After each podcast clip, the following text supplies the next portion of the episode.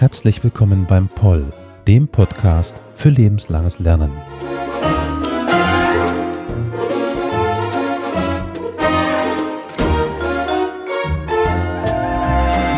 Heute zu einer, man könnte sagen, topaktuellen Folge. Das Thema ist wichtiger denn je und wird auch in Zukunft wichtiger denn je sein. Heute wird es nämlich um Klimawandel und Biodiversität gehen. Das werde aber nicht ich vorstellen, das Thema, sondern Herr Elmar Bosch. Herzlich willkommen, Herr Elmar Bosch. Hallo. Sie sind Mitarbeiter hier beim ZEL, dem Zentrum für lebenslanges Lernen, und haben Erziehungs- und Sozialwissenschaften studiert und quantitative Methoden der Wirtschaftswissenschaften. Also im Grunde genommen ein jetzt erstmal verwunderlicher Ansatz, dass wir heute dann beim Klimawandel landen. Das wird da das Thema sein. Aber ich würde mal annehmen, dass darüber Sie ganz neue Zugänge bieten und geben können zu dieser Thematik, eben abseits der Klimawissenschaftler, warum das Thema wichtig ist und was daran wichtig ist. Ich würde aber mit einer ganz grundsätzlichen Frage mal starten. Wenn man jetzt so sagt, Klimawandel und es ist warm plötzlich, ja, es ist der Klimawandel, aber was, was, was ist denn überhaupt Klimawandel? Mal ganz grundlegend gefragt. Also der Klimawandel ist eigentlich äh, eine Zusammenfassung der Erscheinungen, die wir im Moment beobachten können. Und bekannt geworden ist er ja eigentlich äh, durch diese Greta, die gegen den Klimawandel in der, äh, den Schulstreik durchgeführt hat. Und jetzt glaubt man Klimawandel, wenn jetzt ein Wärme kommt, wird mit anderen äh, Vokabeln belegt. Es ist etwas äh, wärmer als normal. Und jeder glaubt, den Klimawandel äh, schon darin zu erkennen. In Wirklichkeit müssen wir das ganz, ganz anders und langfristig betrachten und äh, müssen danach sehen. Und deshalb hat mir auch mein Studium der Wirtschaftswissenschaften und der Statistik äh, geholfen, dass man also die Statistiken in diesem Bereich auch mal richtig lesen kann. Jetzt sagt man ja auch häufig irgendwie dieser menschengemachte Klimawandel. Warum menschengemacht? Gibt es auch einen anderen Klimawandel? Also es hat, äh, seit es die Erde gibt, hat sich das Klima gewandelt. Menschengemacht glaubt man festzustellen, dass das ein sehr schneller Vorgang ist, der äh, gekennzeichnet ist durch Industrialisierung. Also die letzten 100 Jahre, kann man sagen, hat es sich wesentlich schneller abgespielt als in der, in der ganzen Zeit davor, wobei die, die Eiszeit jetzt als äh, Beispiel, das ist jetzt 10.000 Jahre oder 15.000 Jahre her, und da kann man sagen, okay, das ist also eine lange Zeit, aber das war ein Zyklus, der sich abgespielt hat. Es gab im Mittelalter eine Warnzeit und es gab dann später eine kleine Eiszeit, aber jetzt in den letzten 100 Jahren ging es etwas schneller als normal. Und was ich denke, oder was denke ich noch wichtig ist zu unterscheiden, ist dieser Unterschied Klima und Wetter. Also wenn es mal zwei Tage heiß ist, ist das ja noch lange kein Klimawandel, sondern. Also Klima wird äh, global betrachtet. Das quasi mit einem Wort schon gesagt. Das Wetter ist, wie es sich abspielt, ob das hier bei uns im Saarland oder in Saarbrücken genauer regnet. Das ist der Wetterbericht, der sagt, wie das Wetter wird. Das Klima insgesamt kann durch Mittelwerte äh, äh verteilt über den Erdball äh, festgestellt werden und gemessen werden. Das ist ganz wichtig. Weil eben dann, wenn es mal ausnahmsweise einen verregneten Frühling gibt, das noch nicht unbedingt Anzeichen für einen Klimawandel sein muss. Sondern Auch dieser heiße Sommer jetzt hat nicht unbedingt äh, etwas zu tun mit, mit dem Klimawandel. Äh, also wichtig für uns zu wissen ist ja, wir wollen äh, auch eine nicht unbedingt Handlungsanweisung, sondern wir wollen sehen, wie wir das für uns äh, betrachten können oder was wir tun können. Und es gab ja die erste, äh, der erste Begriff und die erste äh, Konferenz in Rio äh, hat ja diesen Begriff der Nachhaltigkeit geprägt. Und dann gibt es das bekannte, hoffentlich bekannte Nachhaltigkeitsdreieck. Und das Nachhaltigkeitsdreieck versucht die Nachhaltigkeit nämlich ökologisch, ökonomisch und sozial zu betrachten. Und damit ist quasi alles gesagt, denn die Ökologie ist im Moment im Vordergrund, reden wir nachher drüber, nämlich über die Biodiversität. Die Ökonomie ist das, was sich abspielt, ob ne, kurz zu Wachstum, ob wir das weiterführen können sollen oder nicht. Und das Soziale ist einfach, das ist der Mensch. Der Mensch und die menschliche Gesellschaft. Ob die nachhaltig leben kann, will, wie auch immer. Jetzt haben Sie ja schon den Begriff der Biodiversität und ich habe schon den Begriff der Biodiversitätsverlustes eingeführt. Mhm. Was ist denn jetzt Biodiversität und wie kann das denn verlustig gehen? Also, das ist äh, die erste, ich muss auch ein bisschen Werbung für meinen Kurs machen, äh, quasi zu Beginn, wenn wir etwas wissenschaftlich, und jetzt dürfen Sie nicht erschrecken, es soll nicht ganz nur wissenschaftlich sein, aber wenn wir etwas äh, doch äh, nachhaltiger betrachten wollen, müssen wir zunächst einmal, wie in der Wissenschaft üblich, die Begrifflichkeiten klären. Das ist ganz, ganz wichtig. Und äh, Biodiversität und Artenvielfalt, äh, Artensterben ist beileibe nicht dasselbe. Also äh, Biodiversität, unter Biodiversität verstehen wir auch die genetische Vielfalt, die wir heute, früher hat man die Arten äh, im Naturkundemuseum gesammelt und hat versucht, der Humboldt äh, äh, noch äh, die einfach zu beschreiben oder Darwin einfach die Arten zu beschreiben und zu vermessen. Und heute kann, werden die genetisch getestet und dann kann man sagen, okay, das ist also jetzt äh, eine, was weiß ich, äh, so und so geartete Fledermaus, die ist ja gerade in und äh, dann bestellen, bestimmen wir die Gene. Es ist die Vielfalt der Arten, zählt ebenfalls zu Biodiversität. Und was noch dazu kommt, was ganz, ganz wichtig ist und oft übersehen, das ist die Vielfalt der Ökosysteme. Ein Ökosystem äh, ist gekennzeichnet, wiederum, müssen wir auch wissen, wenn wir mit, und es soll ja auch darum gehen, dass die Leute, die hier in dem Kurs teilnehmen, die sollen ja mitreden. Wir wollen ja Multiplikatoren für, die, für unsere Idee auch gewinnen und die Multiplikatoren müssen auch wissen, worüber sie reden. Also, ein Ökosystem setzt sich zusammen aus dem Biotop und der Biozynose. Biotop ist mein Lieblingsökosystem, weil jetzt hier im Natur Nationalpark äh, Hochwald-Hunsrück, aber auch äh, seit längerer Zeit schon oben in, im belgischen Grenzgebiet ist, sind die Moore. An den Mooren kann man sehr, sehr deutlich und, und äh, fokussiert alles zeigen, was äh, mit der Biodiversität zusammenhängt. Äh, nämlich zunächst das Biotop, also ich muss eine wasserundurchlässige Schicht haben und dann kann sich erst dort in Hochmoor äh, entsprechend bilden. Also auch die unbelebte Natur, der Untergrund, die Geologie zählen zum Biotop. Dann, dass ein Moor entstehen kann, ich bleibe mal bei diesem Beispiel, äh, es geht auch in Wüsten, geht genauso ohne Niederschläge, aber ein Moor braucht eine gewisse äh, Mindestniederschlagshöhe, also Wassermenge, dass es entsteht, zählt ebenfalls zum Biotop. Und die Biozynose, das sind dann die Arten. Das ist das Torfmoos, was sich dort bildet und das über Jahrhunderte. Moor wächst im Jahr ein Millimeter. Also ein Meter sind tausend Jahre. Also äh, dann kann man erst sehen, wie kurzfristig wir das jetzt insgesamt betrachten, wenn wir sagen, der Klimawandel hat sich jetzt für uns die letzten 20 Jahre abgespielt. Also das ist ganz wichtig zu sehen, dass äh, wir auch diese Langzeitbeobachtungen äh, äh in unsere Überlegungen, in unsere Vorstellungen äh, äh einbringen äh, Biozynose ist ja die belebte Natur, da zählen auch äh, äh, die Schmetterlinge dazu, da zählt alles dazu. Und äh, wenn wir jetzt bei uns, wenn Sie hier äh, über eine Autobahn im Saarland fahren zum Beispiel, dann sehen Sie im Moment, dass eine ganze Menge Fichten sterben. Ne? Die stehen da, sind braun und unschuldig und haben ihre Nadeln verloren. Okay, äh, das ist nun mal so. Wenn Sie andere Flächen, früher hatte man, kannte man den Kahlschlag, und wenn Sie in einem Kahlschlag äh, sehen, innerhalb von zwei Jahren ist der auch wieder grün. Die Fichte, wenn die stirbt, das wird ja nicht tot. Es gibt also jede Menge Totholzinsekten, die sich furchtbar freuen und äh, sich auch wild vermehren. Die Vögel fressen die. Also insofern kann durch diese einzelne Erscheinung, das soll auch ganz klar werden, diese, die Zusammenhänge, die überall bestehen und die auch fortbestehen, auch unter in Zeiten des Klimawandels, auch die Natur beispielsweise, die braucht uns Menschen nicht. Die Natur macht einfach weiter, ne? auch wenn wir nicht mehr da wären, gesetzt der Fall. Was mir bei der Erwähnung von den Genen nochmal eingefallen ist, ist eine ganz witzige Story, dass es einen, in Anführungszeichen, Abenteurer, Entdecker oder so gab, wie man den jetzt auch immer klassifiziert, der gemeint hat, er hätte DNA vom Yeti gefunden, Wolle, Fell. Dann hat, hat man das halt dann genetisch untersucht man hat tatsächlich was Neues ge gefunden, nämlich eine mhm. neue Bergziegenart. Ah, das Yeti genau. nicht, ja, ja, aber eine neue Bergziegenart. Ja. Und ich denke, ganz viel passiert da eher in letzter Zeit über diese Gen äh, Genanalyse. Also. Aber es ist, es geht nicht nur um ganz ernst, die, das Thema ist sehr, sehr ernst, aber es, wir sollen auch die Freude an der Natur nicht verlieren. Ich habe einen interessanten Schriftsteller, den ich Ihnen ans Herz legen kann, der Jonathan Franzen. Franzen ist ein Amerikaner. Und dieser Franzen äh, ist eigentlich ein Gesellschaftswissenschaftler und er hat gesellschaftskritische Romane geschrieben über die amerikanische Familie im Allgemeinen und im Besonderen.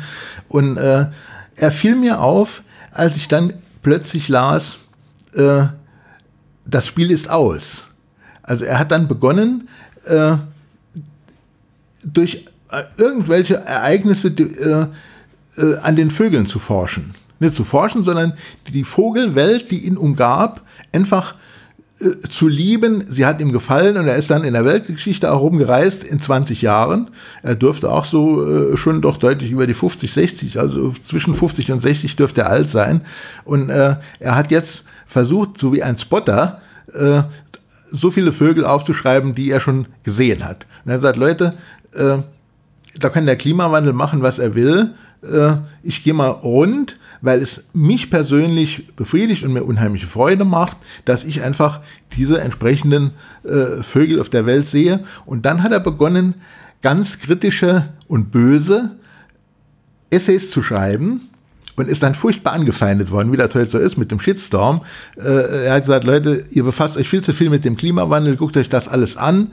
Äh, diese Extinction Rebellion, diese äh, doch mehr oder weniger Bewegung, die auch nicht ganz gewaltfrei agiert. Äh, wenn, wenn, ich sage, jetzt nennen Sie mir mal eine Art, die Sie vermissen werden, wenn die nicht mehr da ist, und da wette ich, dass ganz viele dabei sind, die überhaupt keine Art kennen, respektive auch nicht wissen, über welche Extinction Rebellion heißt ja, also Rebellion gegen das Aussterben. Hm? Und äh, jetzt sage ich zu denen, äh, und bleibt bei meinem Beispiel Moor, äh, kennen Sie den Hochmoorgelbling? Und wo lebt der? Und dann ist schon, damit ist ja zunächst, da sind wir schon wieder bei unserem Begriff äh, der Biodiversität, wie wir eben gelernt hatten, dass der eben dieses Biotop braucht äh, und dass ich auch diese Art als solche kennen muss. Und das wird äh, sehr, sehr plakativ zum Teil behandelt. Jetzt im Moment äh, Arten, es gibt ja ungeheuer, Sie haben eben sehr, sehr schön äh, erzählt mit dieser Bergziege. Äh, es gibt auch ganz kleine Frösche und Käfer, was weiß ich, was man alles noch entdecken kann. Jetzt versucht man sozusagen, äh, weil äh, die NGOs äh, immer irgendwelche äh, plakative Dinge brauchen, mit denen sie auf sich aufmerksam machen, Mitglieder und Spenden gewinnen. Und jetzt im Moment haben wir hier äh, in Deutschland gerade den Wolf oder den Luchs. Und da sagt man, oh toll, ist eine neue Art. Und sollte jetzt zum Beispiel ein Bergbauer aufgeben und die Bergwiese zuwachsen, dann haben wir dort vielleicht den einen Wolf, der weiß man nicht, ob er dahin gehört oder nicht, aber äh, es werden hunderte, wenn nicht gar tausende Arten auf dieser Bergwiese, nämlich die dieses Biotop und diese Biozynose braucht, die werden wir verlieren. Das ist auch ein, ein Anliegen von mir, diese Zusammenhänge darzustellen, dass man nicht äh, die, die, also die Einzelbetrachtung, sondern es geht immer, den Zusammenhang zu sehen. Und nur, nur dann können wir das auch verstehen. Und pädagogisch, natürlich ganz klar, Erziehungs- und Sozialwissenschaftler, äh, der Schlüsselbegriff der letzten Zeit ist nämlich BNE, nämlich Bildung für nachhaltige Entwicklung. Und das ist der Ansatzpunkt, was ich also äh, so als Highlight über allem äh, schweben lasse. Das ist diese Bildung für nachhaltige Entwicklung, dass ich äh, sehe, erstens, nachhaltig bedeutet Nutzung.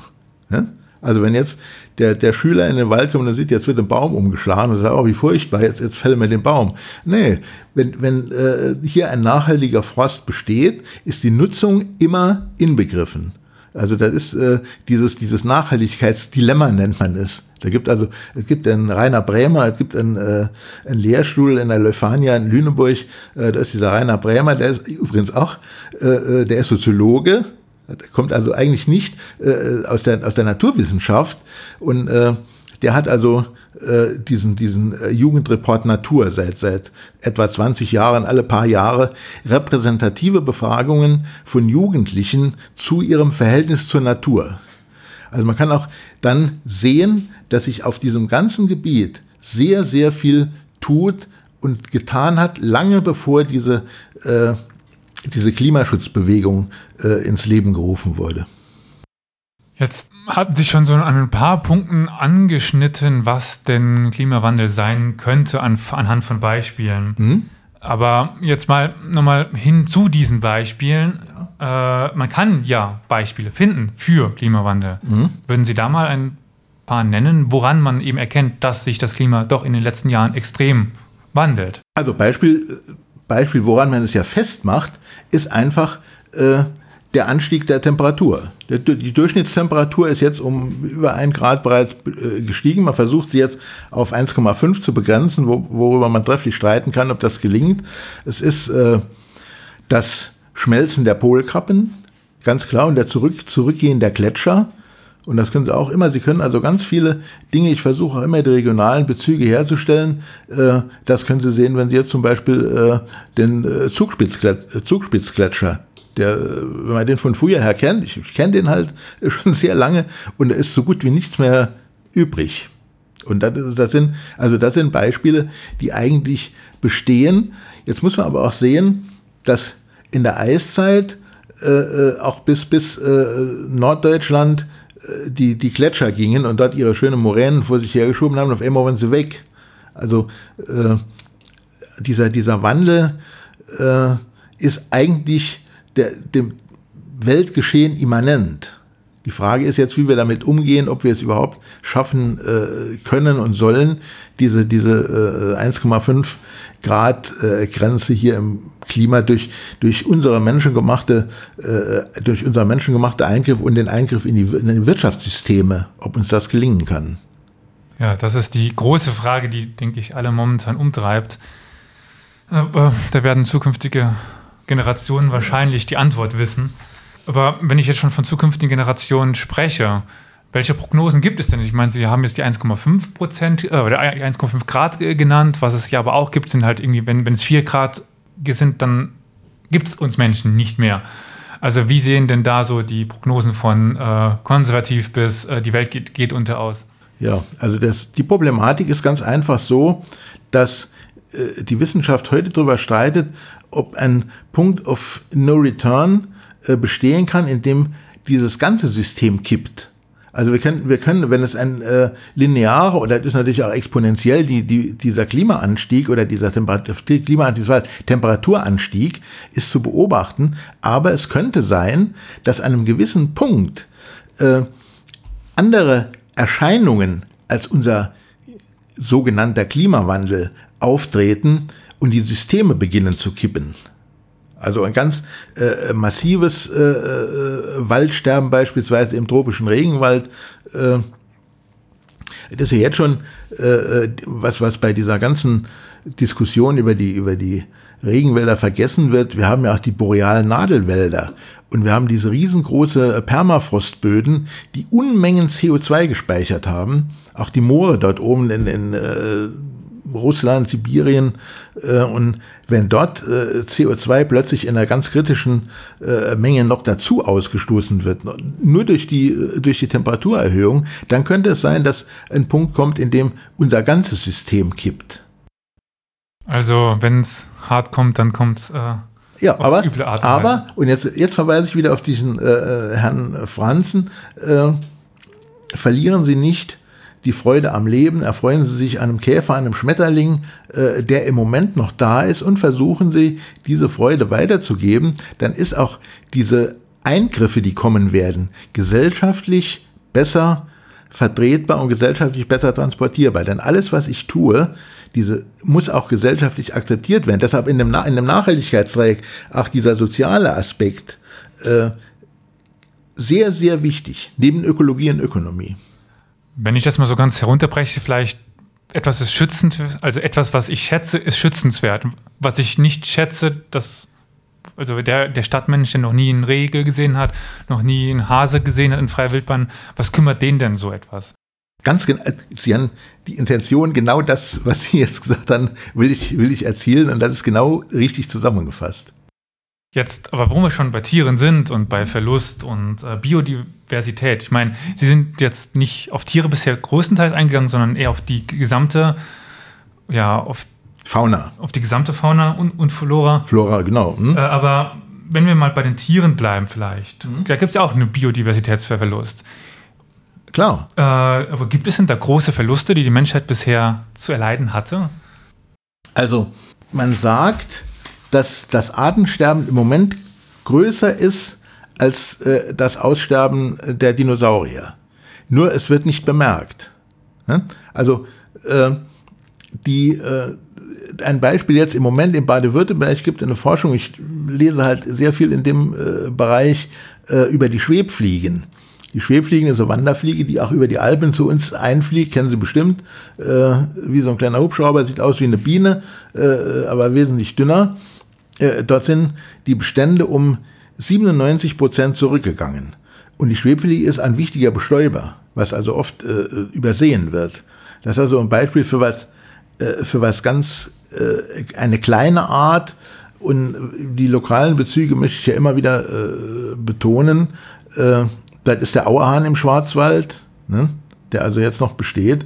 Die großen Arten, die jetzt hier bei uns noch existieren, beispielsweise äh, der Hirsch, das Reh, das Wildschwein hier im Saarbrücker Raum, äh, können Sie immer in Verkehrsnachrichten hören, die sind in keinster Weise gefährdet. Nein, das sind sogar äh, äh, Opportunisten, denen geht es optimal gut bei uns und deshalb die Natur äh, geht, greift in jede Lücke und äh, genauso natürlich auch äh, die invasiven Arten die das ausnutzen und die sich, die sich vermehren. Es gibt invasive Arten, die überhaupt äh, äh nicht stören, sogar eventuell das äh, Nahrungs- und Beutespektrum erweitern. Es gibt auch invasive Arten, die äh, ganz schön in die Natur eingreifen können und zum Beispiel Krankheiten übertragen, die wir hier nicht kennen. Hätten Sie dafür gerade ein Beispiel? Äh, es gibt einen äh, chinesischen Bockkäfer. Das haben Sie jetzt bestimmt auch noch nicht gehört. Ich kenne Bockkäfer, aber ja. von einem Chinesischen habe ich jetzt noch nichts gehört. Der, der, der Zitrusbock, äh, der kam also über Paletten äh, hier zu uns und der greift die Bäume nicht wie unsere normalen Borkenkäfer quasi im stehenden Holz an, sondern im Wurzelstock. So, und da hat man in München äh, vor zwei Jahren, glaube ich, wenn, wenn dieser Bock irgendwo bestätigt ist, dieser Bockkäfer, und dann wird das ganze äh, Gebiet unter Quarantäne gestellt, das Holz wird äh, gefällt und verbrannt. Da hat man also so Allee oder irgendwas in München, äh, hat man gefällt, weil man gesehen hat, ah, da ist dieser Zitrusbock drin und das muss alles, muss jetzt weg, sonst äh, äh, geht der auch noch in die sowieso schon geschädigten Wälder und dann wird es eben äh, dort vielleicht noch, noch dramatischer. Aber gibt es denn jetzt anders oder andere Wege, als einfach alles abzuholzen? Gibt es denn andere Wege, um etwas gegen diesen Verlust zu tun oder gegen diese Arten? Also was kann man machen, um die heimische Bio, das heimische Biowesen, Bioschutzraum zu, zu schützen? Also man kann sehr wenig tun. Ist, äh, die Wissenschaft ist ständig am Arbeiten. Sie können heute äh, winzige, winzige Schlupfwespen kaufen oder Schlupfwespenbrut und setzen sie in ihren Kleiderschrank und die bekämpfen die, die zerstören die Mutten dann.